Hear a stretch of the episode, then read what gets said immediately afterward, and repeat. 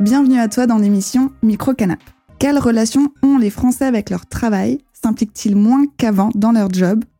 Est-ce que le monde du travail s'adapte ou ne s'adapte pas aux nouvelles organisations?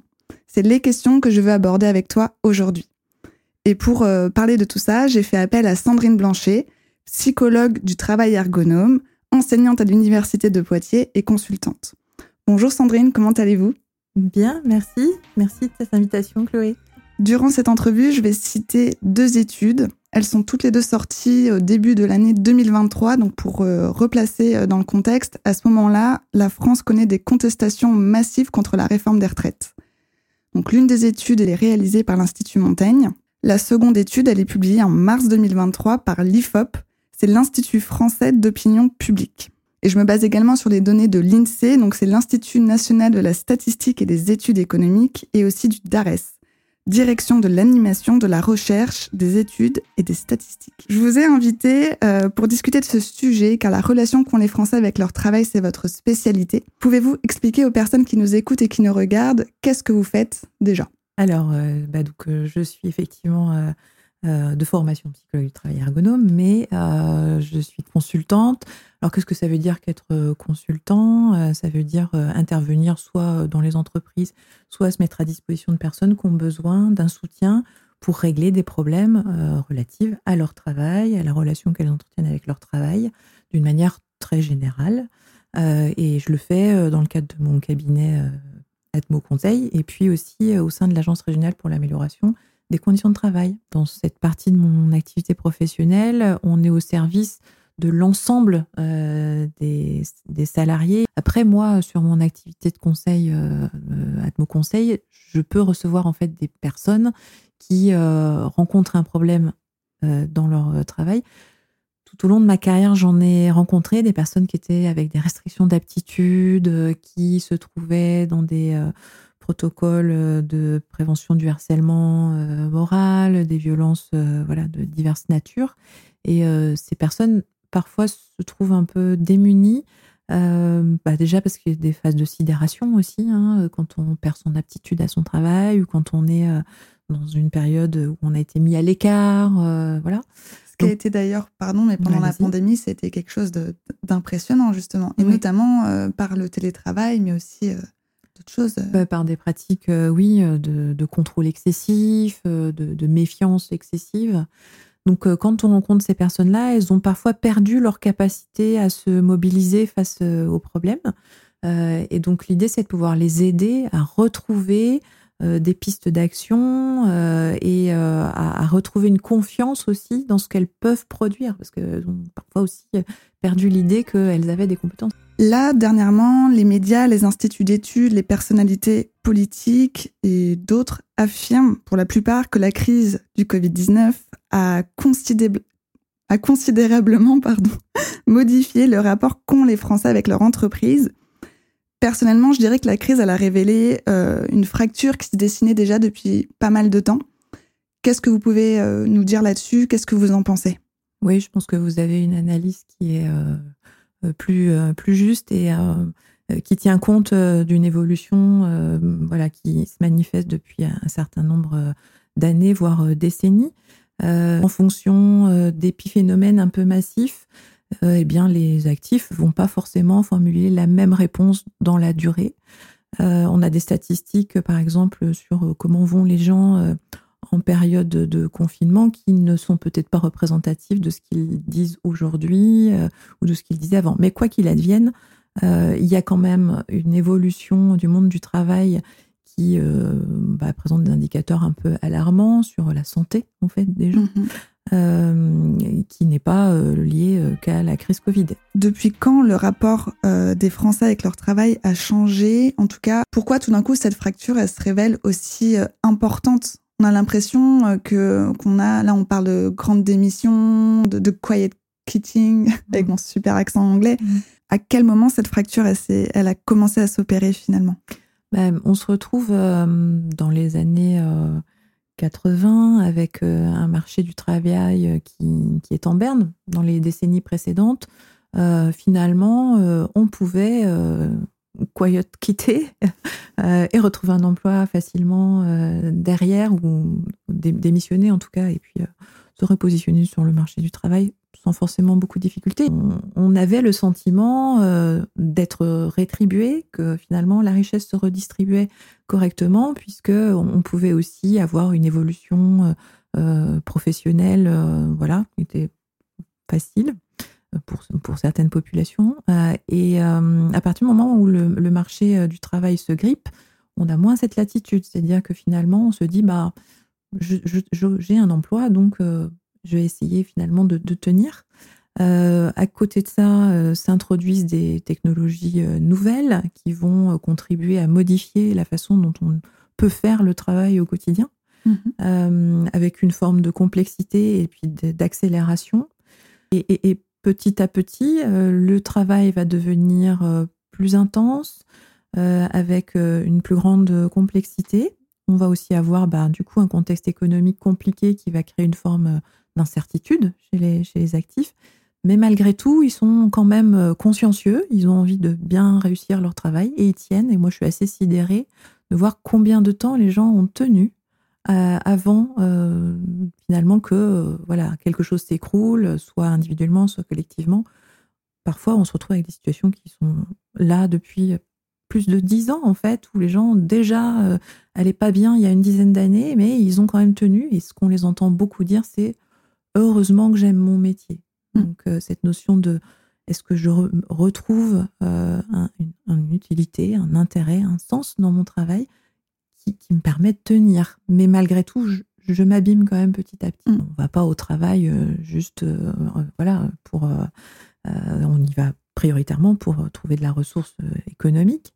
mais si en contrepartie, il y a des choses qui s'équilibrent de manière suffisante, et si surtout on ressort euh, de sa journée de travail avec euh, le même état de santé globalement, euh, voire peut-être même, imaginons mieux, je rappelle quand même que la définition de l'Organisation mondiale de la santé, c'est que la santé, ça n'est pas une absence de pathologie, c'est un état de complet bien-être. Eh bien, en fait, cette balance, si elle est satisfaisante, c'est jouable de continuer à accepter les contraintes. Or, aujourd'hui, on a des univers où la balance, elle est plus tout à fait au rendez-vous. Il y a le poids des contraintes n'est pas suffisamment compensé par euh, ce qui pourrait être vecteur euh, d'épanouissement, d'utilité, euh, de facilité aussi mmh. pour faire le travail. Donc, quand la balance se déséquilibre, petit à petit, la santé va s'en trouver altérée. Parce qu'on a été happé peut-être ces 20, 30 dernières années dans un mode de fonctionnement et qu'on mmh. se rend compte que là, on arrive à, à cette rupture et elle est très clairement palpable. Oui.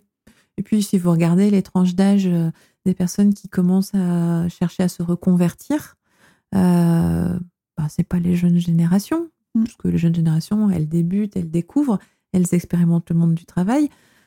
Les reconversions, forcément, c'est un stade de la vie où euh, bah, on a essayé de construire, euh, on a essayé de proposer euh, sa force de travail à des employeurs, et puis là, on se rend compte, après un certain temps, où on essaye, que peut-être ça produit pas ce qu'on imaginait, ni pour euh, là où on travaille, ni pour soi-même. Euh, et donc on reconsidère, on essaye de retrouver euh, un autre équilibre, un autre modèle. et voilà, c'est plutôt ces générations-là qui questionnent aussi le sens. Donc ça n'a rien à voir avec une question de, de génération. Toutes les générations se posent ces questions-là. Et vous parliez d'intensification tout à l'heure. Justement, dans l'une des études, donc celle de l'Institut Montaigne, il y a 60% des actifs qui estiment que leur charge de travail est plus importante sur les cinq dernières années et 26% d'entre eux considèrent que cette charge est excessive. Est-ce que ce serait surtout lié à une intensification du travail, justement, et de quoi on parle en fait quand on parle d'intensification du travail? Alors déjà, on peut situer euh, certes les Français entre eux, mais on peut aussi, euh, en regardant l'enquête euh, européenne sur les conditions de travail, situer la France par rapport à d'autres pays. Donc c'est pas juste une vue de l'esprit des Français, mais en fait, quand on compare des statistiques d'intensification du travail en Europe, les Français sont concernés de manière assez significative et globalement, le travail en France euh, va moins bien que dans plein d'autres pays, et donc la santé forcément des actifs est moins bonne euh, aussi euh, que, que d'autres pays comparativement.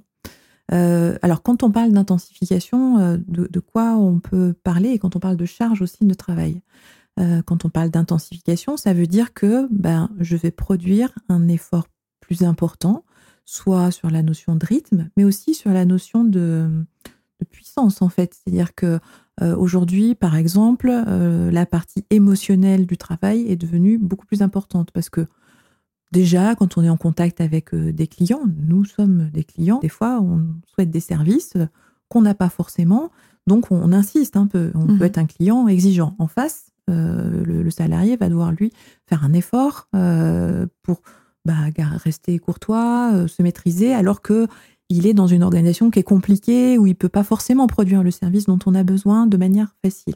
Donc il y a une contrainte émotionnelle qui est importante.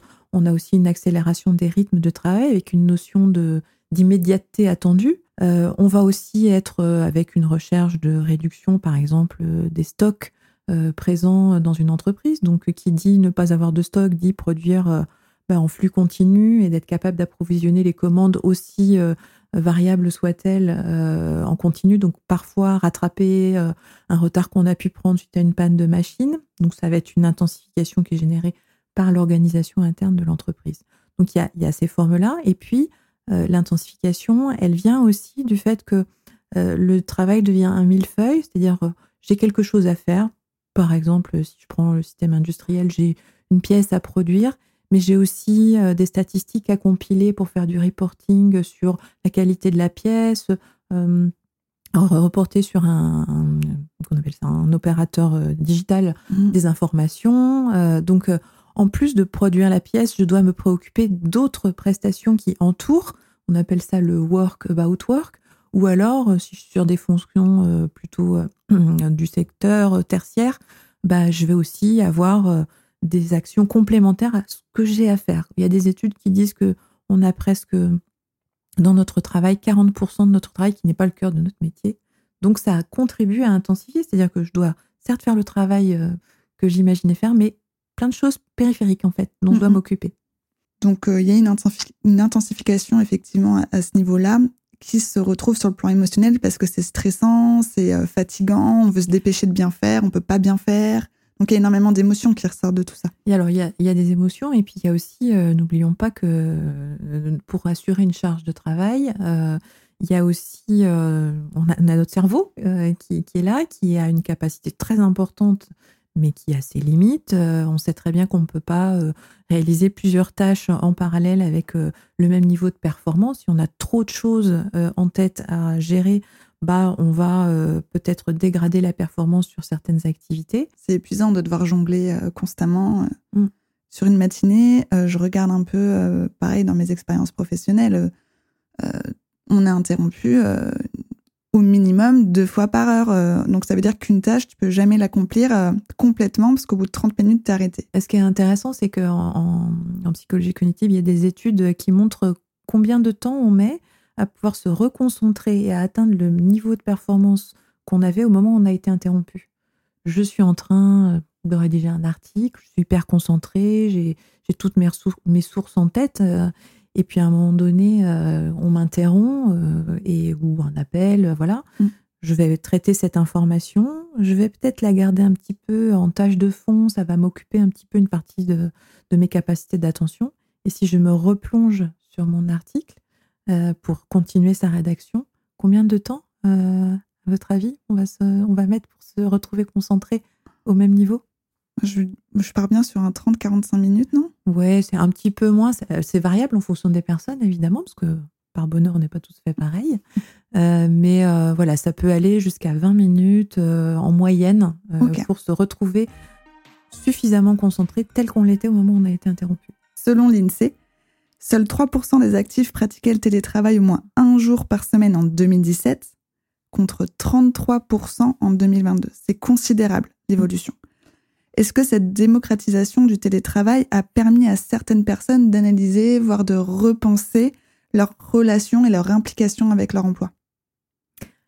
Oui, très clairement, c'est le fait d'avoir eu, euh, d'avoir été autorisé d'une certaine manière euh, par euh, le contexte à expérimenter cette forme de travail qui leur a permis de, de considérer que leur vie, c'est un ensemble de sphères qui se superposent, s'entrecroisent, se, dont la sphère privée, bien sûr, et de constater que c'est plus facile de gérer toutes ces sphères, effectivement, quand on, est, quand on a une unité de lieu, euh, que on peut aussi percevoir un bien-être parce qu'on a peut-être des conditions plus satisfaisantes. C'est-à-dire, il faut pas faire d'angélisme non plus. Il y a des gens qui ont des conditions malgré tout peu satisfaisantes d'installation en télétravail. Mhm. Pour autant, euh, si je prends des exemples de plateaux de téléopérateurs euh, qui se sont retrouvés en télétravail, certaines personnes euh, pouvaient travailler sur leur canapé, dans leur chambre, sur leur, leur, chevet. Moins de bruit aussi. Moins de bruit, donc moins de perturbateurs attentionnels pour faire le travail. Et ils ont constaté une diminution de l'absentéisme quand les professionnels se sont retrouvés euh, isolés euh, à leur domicile. Donc ça pose une vraie question sur euh, quelles conditions d'exercice on propose à ces travailleurs si on veut qu'ils reviennent sur leur, lieu de travail. Mais effectivement, le télétravail a permis de reconsidérer l'équilibre en fait de nos sphères de vie et de changer certains paradigmes. Mais encore une fois, pas d'angélisme. Finalement, aujourd'hui, on découvre le télétravail. Mais est-ce qu'on sait ce que ça va produire dans 5, 10 ans? Est-ce qu'on est bien sûr que dans dix ans, on sera encore capable? Moi, je suis pas, de boule de cristal, je ne sais pas dire comment les gens vont se prononcer sur cette disposition-là euh, durablement. Donc, est-ce qu'il n'y aura pas à un moment envie de faire un, retour dans un autre sens Donc, ça pose un certain nombre de questions. Puis, j'ai aussi entendu des, des, représentants du personnel, des syndicats, euh, questionner aussi euh, que fait-on finalement des économies faites lorsqu'on n'utilise plus c'est les, les, coûts euh, de loyer? Mm. Est-ce qu'on les réinjecte dans des conditions de travail euh, pour les télétravailleurs? Est-ce qu'on les réinjecte euh, dans d'autres aspects pour renforcer la qualité de vie et les conditions de travail des, des actifs Question. Il n'y a pas que le télétravail comme nouvelle forme d'organisation. Il y a le temps de travail hebdomadaire et le temps de travail journalier. concrètement, est-ce que vous, vous observez une différence dans, dans ce rapport au travail et au nombre d'heures? Moi, j'ai l'impression dans mon entourage qu'il y a plus en plus de personnes qui veulent euh, auto-entrepreneurs ou euh, en 50% ou en 80%. Vous, vous touchez la réalité du terrain, vous la côtoyez aussi par votre métier de consultante. Qu'est-ce que vous constatez, vous? Alors, euh, sur la question du temps de travail, il y a une petite émulation en ce moment sur cette question de la semaine de quatre jours. il y a des études d'abord à, très courte échelle temporelle, donc difficile de dire ce que ça pourrait donner dans la durée, mais il y a quand même quelques points de vigilance à avoir, puisque euh, une partie des actifs ont le souvenir du passage de 39 à 35 heures, euh, avec un effet d'intensification du travail. C'est-à-dire que finalement, l'idée qu'on reparte, on partage, 3, 4, qu'on repartagerait pardon, euh, euh, l'écart entre 35 et 39 euh, en créant de l'emploi, c'est pas forcément révélé et finalement les personnes ont absorbé avec 4 heures de moins le même volume d'activité. Donc ça a contribué à cette fameuse intensification dont on parlait et produire quelque chose qui ressemblerait à ça sur 4 jours, ça poserait problème aussi, bien évidemment. Oui, ça fait beaucoup en 4 jours. Par contre, euh, il faut quand même se dire qu'en France, euh, on est euh, parmi les gens qui travaillons le plus longtemps, qui considéreront d'ailleurs culturellement que c'est une valeur hein, et que si mon chef est là jusqu'à 20 heures, je suis un bon collaborateur ou une bonne collaboratrice parce que je suis là aussi jusqu'à jusqu'à 20 heures, quand bien même peut-être je ne suis pas très productif, mais je suis là. Donc une forme d'incitation au présentéisme qui fait qu'on a des bornes horaires assez, des amplitudes horaires euh, plus importantes euh, et que euh, si on compare à d'autres pays, bah, finalement, rester jusqu'à 20 heures, c'est mauvais signe. Ça veut dire que finalement, on n'est pas très ajusté dans sa façon de réaliser son activité. Donc cette semaine de 4 jours, il faudra l'étudier, l'expérimenter, je pense, et puis se dire qu'est-ce qu'il y a de bien, est-ce que ça permet d'avoir plus de latitude aux, actifs, parce qu'ils cherchent quand même pour bien vivre son travail, il faut avoir le sentiment de pouvoir s'organiser euh, avec de la latitude, pas être euh, juste un simple exécutant. D'ailleurs, nous ne sommes pas que de simples exécutants. Nous, nous, sommes actifs sur la façon d'organiser notre travail mhm. face aux difficultés qui se présentent. Donc, est-ce que ça, ça cette semaine-là permettrait ça? Et puis permettrait aussi toujours cet équilibre des sphères et le sentiment que si je n'ai pas euh, assez euh, de reconnaissance dans mon activité professionnelle, je peux en trouver à côté, dans d'autres sphères de vie. Ça pourrait permettre ça, mais c'est pas forcément sûr non plus. Oui, il y a de, pardon, il y a de plus en plus de personnes qui se retrouvent euh, à demander des 80% pour avoir une, ensuite une seconde activité, euh, justement mm. peut-être pour un côté plus épanouissant. Alors ça peut être pour un côté plus épanouissant, euh, c'est-à-dire effectivement retrouver de l'autonomie et la possibilité de faire ses propres choix. Ça peut aussi être bah, pour avoir des ressources, différentes sources de ressources dans un contexte aujourd'hui un petit peu compliqué. Parfois c'est plus une aspiration à retrouver un espace d'expression, un espace où je vais euh, pouvoir avoir une identité euh, dont je serai euh, fière, qui génère finalement l'envie d'ouvrir ce type d'activité, mmh. là où dans son travail on n'a pas trouvé. Donc il y a effectivement pas mal de reconversions aussi professionnelles. Avec les débats et la réforme des retraites, pas mal de monde ont dit oui, on est en France, on parle plus tôt à la retraite, on travaille moins on fait euh, que du 35 heures, etc. Mais en fait, quand je regarde donc les chiffres de Pôle emploi, de l'INSEE, de la DARES, en 2022, la durée hebdomadaire du travail des salariés à temps complet, elle, atteint quasi 39 heures semaine, 38,9. Sur le site de l'Organisation de coopération et de développement économique, on se situe euh, dans la moyenne euh, en Europe. Finalement, on se retrouve avec un paradigme un peu étonnant où euh, on réalise finalement beaucoup d'heures euh, de travail euh, avec on, est, on, est, on, a un produit intérieur brut par personne qui est important, on est très bien placé. Mhm. Et puis si on ajoute des données sur le capital humain, bah, on est malade, en arrêt, avec des situations d'épuisement qui se font de plus en plus jour. voilà, un sentiment de, de difficultés euh, pour tenir euh, instantanément et donc a fortiori dans la durée euh, dans, son travail. Donc, qu'on peut dire, c'est que les Français sont travailleurs dans des conditions qui, pour autant, viennent altérer petit à petit leurs ressources. Euh, donc il y a une vraie question à, instruire. Et puis euh, c'est possible de le faire en plus que bah, moi j'essaye à ma petite mesure de le faire avec mes collègues euh, voilà. Qui est comment on va soigner le travail d'abord pour que les personnes n'aient pas elles la nécessité de, de, de, restaurer leur santé tout simplement de la préserver voire de la développer, puisqu'on pourrait se dire que euh, le travail pourrait être facteur de vecteur de santé. Je rebondis sur ce que vous disiez. Quand on parle de productivité, comment on le calcule? C'est le, par le produit intérieur brut euh, par heure travaillée. C'est comme ça qu'on se retrouve à être à la 11e place, 11e place mondiale en 2022. Euh, Certes, on est bien placé, mais pour autant, on se fait rattraper par énormément de pays qui étaient bien plus loin que ça il y a quelques années, parce que justement, on a beaucoup de gens au chômage, on n'arrive pas à entretenir nos salariés, c'est-à-dire qu'il y a quand même beaucoup de démissions, beaucoup d'arrêts maladie. On parle de grandes démissions depuis la pandémie. Au premier trimestre 2023, on compte 496 600 démissions. On atteint presque le même niveau de démission qu'en 2008. Et en 2008, qu'est-ce qui se passait? Crise économique. Crise économique. Mondiale, oui. Mm, mm. Alors, sur cette notion de, de grande démission, euh, il y a vraiment euh, un, mouvement euh, post pandémie, puisqu'il y a des secteurs d'activité où les conditions de travail étaient assez contraignantes, euh, usantes, euh, qui euh, ont souffert beaucoup, sans les culpabiliser du tout, mais il y, a, des secteurs particulièrement touchés. On en a entendu parler dans les médias. L'hôtellerie-restauration a du mal à recruter. et mes collègues de l'ARACT ont fait une étude très intéressante en Nouvelle-Aquitaine sur les raisons qui font que ces personnes sont parties et pourquoi d'autres restent euh, dans certains, restaurants, certains hôtels, etc.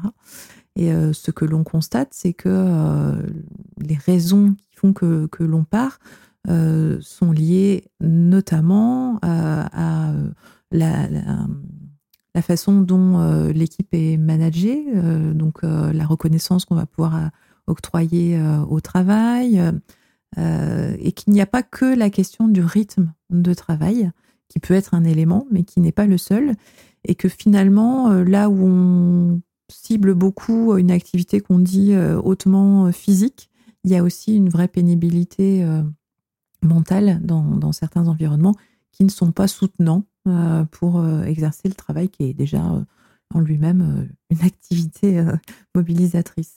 Donc, cette, ce, turnover important et cette démission, cette fuite en fait de certains secteurs d'activité, bah, que ça produit, c'est certes du souci pour les secteurs qui sont touchés, mais ça les amène à expérimenter d'autres formes d'organisation du travail, à mieux associer, par exemple, je sais pas, des serveurs à la conception de la, de la carte du restaurant. Ce n'est pas du tout culturellement, c'est pas installé dans les restaurants, mais mmh. du coup, les serveurs retrouvent une forme d'appropriation de, leur travail en, en, coopérant à ces éléments-là.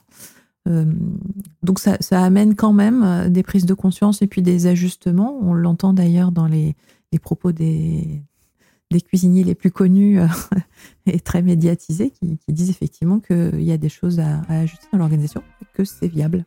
Les études donc, euh, que je cite depuis le début, je trouve que, que leurs résultats contrastent avec cette image du français fatigué et du français qui a la flemme finalement.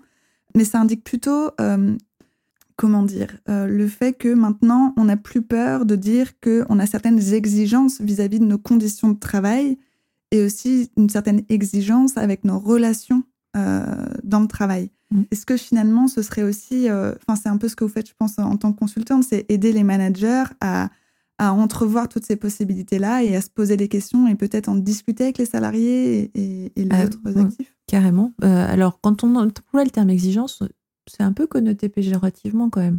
Si je pose des exigences et que je suis quelqu'un de difficile, on va dire. Mais finalement, des exigences, c'est des, je les formulerais comme des, des attentes, voire comme des besoins élémentaires. Mmh. C'est-à-dire que euh, j'ai euh, effectivement, euh, pour bien, pour passer une bonne journée de travail, j'ai besoin de pouvoir avoir le sentiment d'agir sur mon activité, de pouvoir me coordonner avec mes collègues et ajuster quand il y a des aléas trouver de la ressource euh, dans, le, dans, l'équipe, en fait, tout mhm. simplement. Euh, donc, effectivement, les managers, ils sont euh, invités à répondre à ces besoins-là, mais ces besoins n'ont rien d'excessif. Ce sont des besoins qui sont normaux, qui répondent au fait de rester dans un état de santé correct pour pouvoir revenir demain faire le travail. Si vous êtes face à un chef d'entreprise ou un manager qui fait appel à vous parce qu'il y a un souci euh, dans l'organisation du travail, mais ça passe notamment par des conflits et de l'incompréhension avec son équipe. Mhm. Quels sont les billes, quels sont les outils que vous pouvez leur, euh, vous leur donnez en, règle générale? Déjà, quel est le B à bas en fait pour, euh, pour discuter de tout ça et essayer de trouver une solution? Déjà, il faut accepter de se dire que on va nous évoquer des managers euh, malveillants, allez, je prends le terme à la mode toxique, euh, voilà.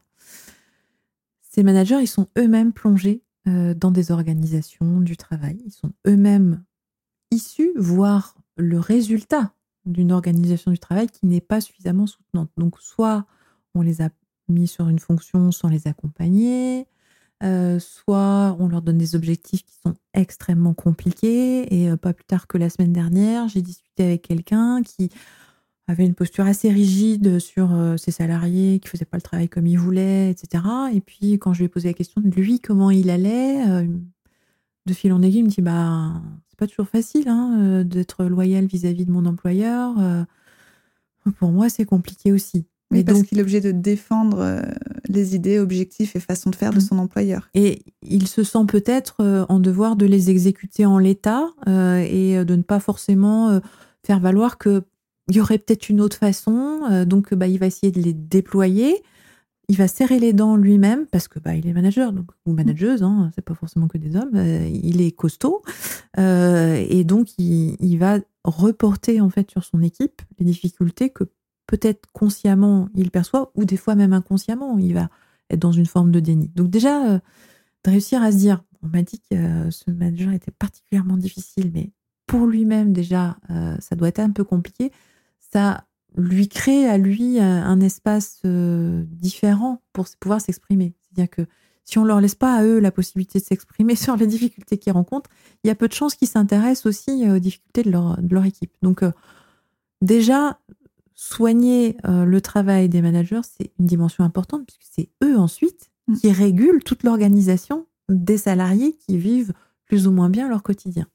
Et puis après, euh, bah, moi, j'aime beaucoup euh, ce que propose euh, l'Agence régionale pour l'amélioration des conditions de travail, c'est procéder par expérimentation, essayer sur une toute petite maille, quelque chose qui peut-être est pas trop engageant, pas trop coûteux, mais qu'on va quand même s'autoriser à essayer ben, peut-être de prendre un petit groupe de salariés, puis de les faire travailler d'une manière différente. Mm. Et puis, ben, on regarde si ça marche. Imaginons ça marche. On pourrait peut-être le faire un peu plus, puis après un petit peu plus. J'ai rencontré des managers qui, partant d'une réflexion euh, sur euh, marque employeur, je veux attirer des talents, etc., quand même se disaient, je vois bien quand même que mes salariés, quand ils sont euh, sur la tranche de la pièce, ça tombe jamais du côté je reste. Ça tombe toujours du côté je pars. C'est quand même pas normal en fait que ça tombe jamais du, côté euh, je reste. Donc qu'est-ce que je peux faire dans la vie Il y a des aléas. Euh, la vie euh, personnelle, elle évolue aussi. Donc peut-être qu'à un moment donné, mon emploi, je le questionne parce que ma vie a changé. et comment ça se fait qu'au moment où je me questionne, ça tombe toujours du côté je pars il y a peut-être quelque chose à, réfléchir dans, mon équipe. Donc, euh, il y a bien euh, des personnes qui, se posent ces questions-là mm-hmm. euh, sur comment je peux organiser le travail pour que les gens aient envie de rester, tout mm-hmm. simplement. S'asseoir autour d'une table, discuter, de tester, bref, toutes ces choses. Il y a la notion de temps. Qu'est-ce qu'on peut dire aux personnes qui vous disent, enfin, qui vont, qui vont dire, bah ouais, très bien, mais j'ai pas le temps? Si euh, finalement le problème n'est pas euh, si grave que ça, ne le traitons pas. Alors vous n'avez donc peut-être pas de problème. Bah si, quand même, euh, si, si, on a, on a des gros soucis. Mais donc vous voulez qu'on règle le souci sans prendre le temps de le régler. Ben, c'est Einstein qui disait ce serait une folie de croire que en produisant toujours la même chose, on aura un résultat différent. Mm-hmm. Donc oui, c'est vrai que pour soigner un travail qui va pas bien euh, et donc euh, qui se reporte sur la santé de, des équipes, il faut y consacrer du temps. Malgré tout, euh, si on est d'accord collectivement qu'il y a ce problème à régler, que si on ne le règle pas, il va s'aggraver et qu'on ira tous collectivement de moins en moins bien, on va se mettre d'accord aussi sur, ben, pour trouver le temps d'expérimenter des nouvelles choses et de s'en parler, peut-être temporairement, on va dégrader euh, certaines choses qu'on faisait hyper bien, on va se mettre d'accord sur, euh, bon, bah ça, temporairement, on va le faire peut-être un petit peu différemment. Finalement, je me dis, moi, une entreprise qui me dirait, euh, je peux pas le faire pour vous ce soir parce que mes équipes, bah, elles ont suffisamment de travail aujourd'hui. Par contre, je m'engage à le faire pour après-demain parce que je sais que après-demain, j'aurais pu échanger avec eux correctement. Ils auront pu régénérer euh, leur capacité attentionnelle, ils seront plus focus, donc ils seront peut-être probablement plus créatifs aussi. Je vous propose plutôt, euh, au titre euh, voilà d'une qualité de vie de mon équipe, de ne pas vous le faire ce soir bâclé dans des conditions dégradées, mais de vous le proposer dans des conditions saines pour tout le monde et d'avoir un travail qui sera peut-être meilleur. Mm. Moi, je trouverais ça plutôt chouette, en fait. ça donne confiance. Oui, ça donne confiance et puis ça, ça donne une vision du monde on a un peu euh, le sentiment de pouvoir respirer un air euh, sain, en fait. Voilà, mm-hmm. se dire, bah, c'est peut-être pas tout le temps la course comme ça. Puis vous l'avez certainement testé vous, les gens qui vont nous écouter aussi. On se fait parfois une urgence de choses où, bah, finalement, peut-être pas. Je vous remercie beaucoup. Oui, merci. C'était très chouette de pouvoir échanger avec vous, débattre et puis euh, voilà, que les gens débattent entre eux aussi. Merci à toi de nous avoir écoutés aujourd'hui.